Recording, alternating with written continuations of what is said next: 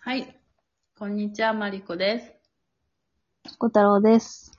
はい、また、マリコさんもぐもぐしてますけど、あの、お話、私がしていきます。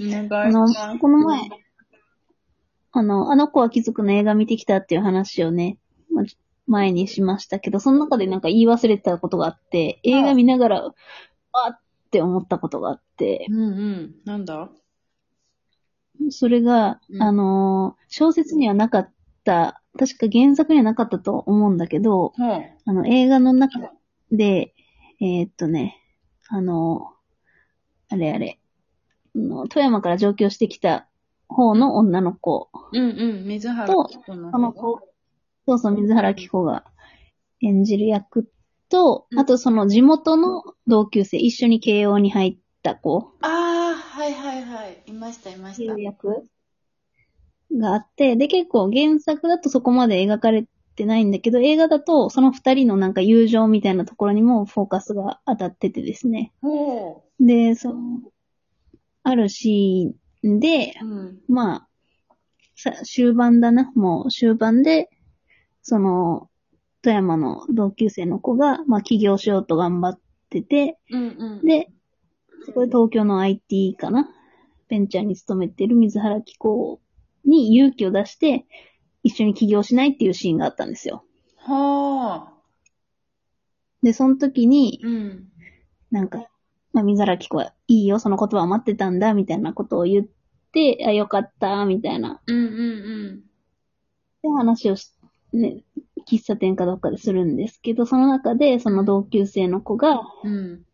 じゃあこのまま一緒に頑張って、えー、おばあちゃんに、おばあちゃんになったらだったかななんか、一緒に VIO 脱毛しようねっていう話が出てくるんですよ。で、その水原希子も何それみたいな笑うんだけど、うん。いいよ、みたいな、うん言うっていうシーンがあって、あーなんか、いいな、その、VIO の話が出てくるの。え、あのー、あれ、私も、うんあのー、マリコに言われてから、あのー、ジェーンスーさんと堀井美香さんのオーバーザさんをは、いはいはもう、あの後ガーッと聞いて、もう、ほぼ追いついたんですよ。い。うん。で、聞いてるとさ、VIO の話めっちゃ多いじゃん。多い。なんか、で、あの子は貴族でもそれ、うん、そう、それが出てきたから、うん。なんか、ちょっと面白くって。今、今時のトピックなのと、あの、ね、VIO という一番恥ずかしいところうん、をね、フィーチャーして。新しい友情の形だよね。確かに。なんかね、おばあちゃんになっても一緒にお茶しようねとかじゃないんだよね。もうもはや。うんそうそう。なんか、それってまださ、こう、現実を知らない子たちの夢物語みたいなさ、うん。言い方だけど、もう VIO ってさ、本当の生々しさがあるの。確かに。すごくあるね。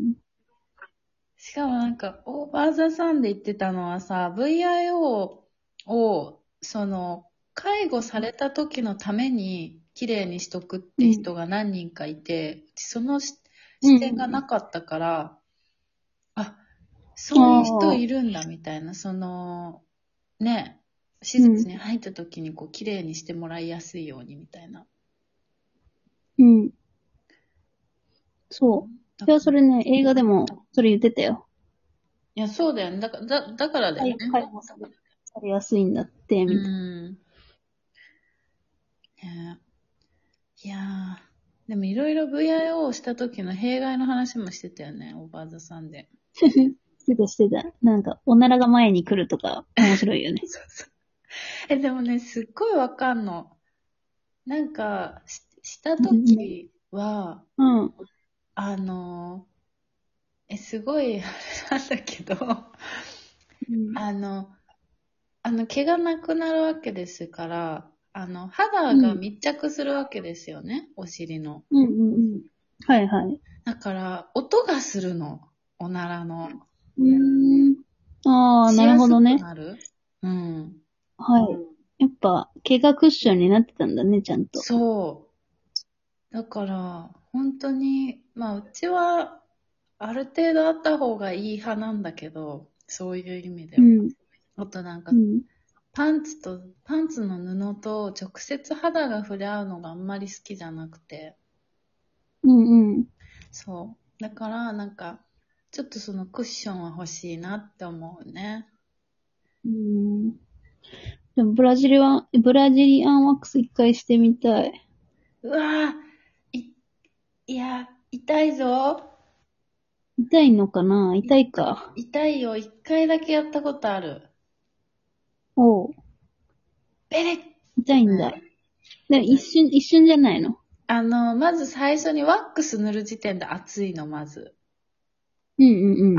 熱ってなって、その後、まあ何も言われずにバッて、バッて、こう、あ の、やられるんだけど、うん。もうね、悲鳴を上げそうになるよね。はぁって。まず、カウントダウンとかないの。ないないない。多分ね、カウントダウンした方が怖い。うん、まあ、そうね。はーい、始めますねー。つって、ビーって塗られて、はい、うっんて感じ。うーん。でも一回してもどうせ生えてくるから、経験としてやってみて、自分がそれが快適か快適じゃないか見るのもいいかもしれないね。うん。だね。うん。でも生えかけはマジで気持ち悪いよ。ああ、かゆいかゆい。ああ、かゆいのだ、いや、だ、無理だよね。うん。そうなの。なんかね、見た目もすごいしね。ああ、はいはいはい、わかるわかる。わかる。うん。うちの例えは水泳帽から坊主の男の子の髪が出てる。わかるわかるわかる。なんか、わかるね。そう。まあね、確かに。まあ、どうなんだろう。人によるんだろうな、これは。うん。自己満もあるだろうし。うん。まあでもね、海外の人はない人多いからさ、女の人も。こっち。そういうのってさ、何永久脱毛をすんのかな多分そうだと思う、みんな。ええもともー。とあるらしいし。まあそのままの子もなんかいっぱいいるけどう。ん。脱毛安いとかあんのかなえー、ど脱うなの毛ってお金かか、お金かかんじゃん。永久脱毛って。確かに。えー、どうなんだろうね。それか、もう、もうなんか、剃ってんのか。毎回。うん。えー、肌に悪そ確かにね。うん。うんう。そう。本当でも、30万ぐらいあったら永久脱毛、全身脱毛したいわ。うん。え、全然今できるっしょ。6回、美容、美容、なんだっけ。美容なんとか外科みたいなので。うんうんうん30万で確か6回ぐらいだった気がするの。うち、それだ、それやったもん。これ、いや、できんのはわかんないけど、30万をさ、出す勇気がないのよ。そうだよね。うち相当さ、毛がコンプレックスだったからやったけど、あの、うん背中の毛とかめっちゃ濃いから、本当に。原始人化ぐらいな感じ。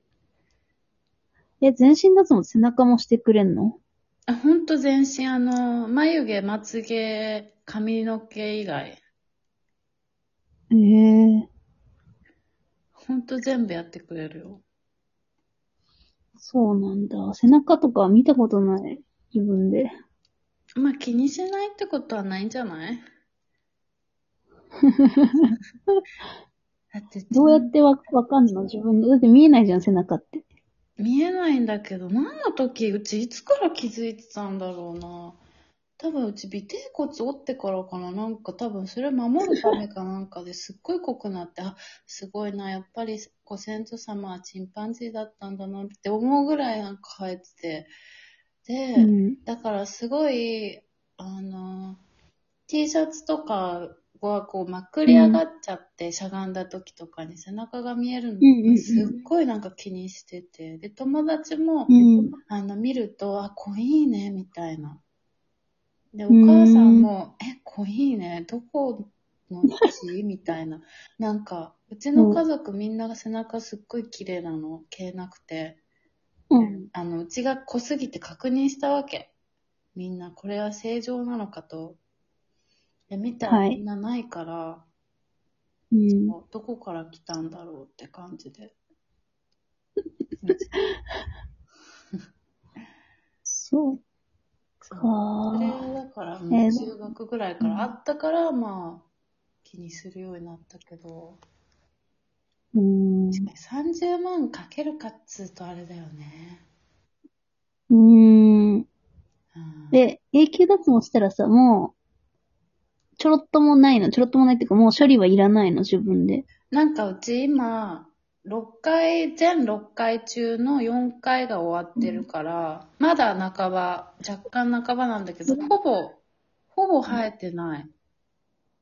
え、日本の医院医院って日本の、とこ日本の、もうそれで途中で来ちゃったんだ。そう、途中で来ちゃったのよ。終わんなくて。なんか、肌が乾燥してるので施術できませんとかって言われて、最後の方。マジか。ある、あるよね。そう。そうなんだよね。まあでも、効果はあるいやの、やっぱ絶対。ああ、いいね。うん。ああ、毛も、毛問題いくらでも喋れますね。本当本当だよ。 ちょっと、まあ、お時間なので、はいまた次回でございます。また次回です。はい。